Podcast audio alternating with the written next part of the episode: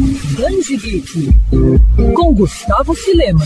Você acredita em tudo que seus amigos e vizinhos dizem? Já parou para pensar quantas mentiras as pessoas são capazes de criar para proteger os próprios segredos? Se assim como eu, você é um fã de histórias de detetive e de true crime, já antecipo que as respostas para essas perguntas podem ser encontradas de uma maneira interativa e diferente de muitos materiais do gênero em Manual de Assassinato para Boas Garotas, primeiro volume de uma trilogia de thriller que se tornou best-seller do New York Times e que, e que está sendo lançado aqui no Brasil pela editora Intrínseca. Escrito por Rowley Jackson, o livro narra a história de Little Kimpton, cidade que é assombrada pelo assassinato de Andy Bell, a garota mais popular do colégio, por seu namorado, Sol Singh, que teria se matado em seguida. Apesar do caso nunca ter sido julgado, a falta de informações por parte das famílias dos envolvidos e matérias sensacionalistas da imprensa local ainda mostram que, mesmo cinco anos depois, todos estão longe de esquecer o crime. E é aí que entra Pip, que percebe que algumas peças estão faltando nesse quebra-cabeça. Seria o Sol de fato um assassino ou a Andy tão inocente assim?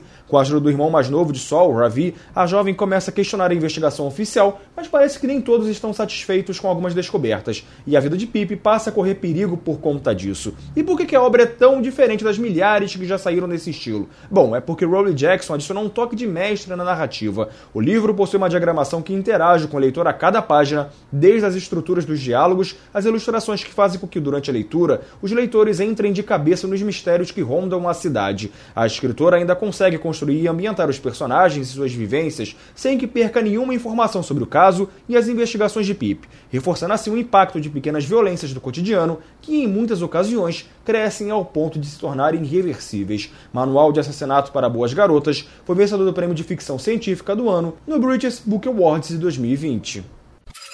Quer ouvir essa coluna novamente? É só procurar nas plataformas de streaming de áudio.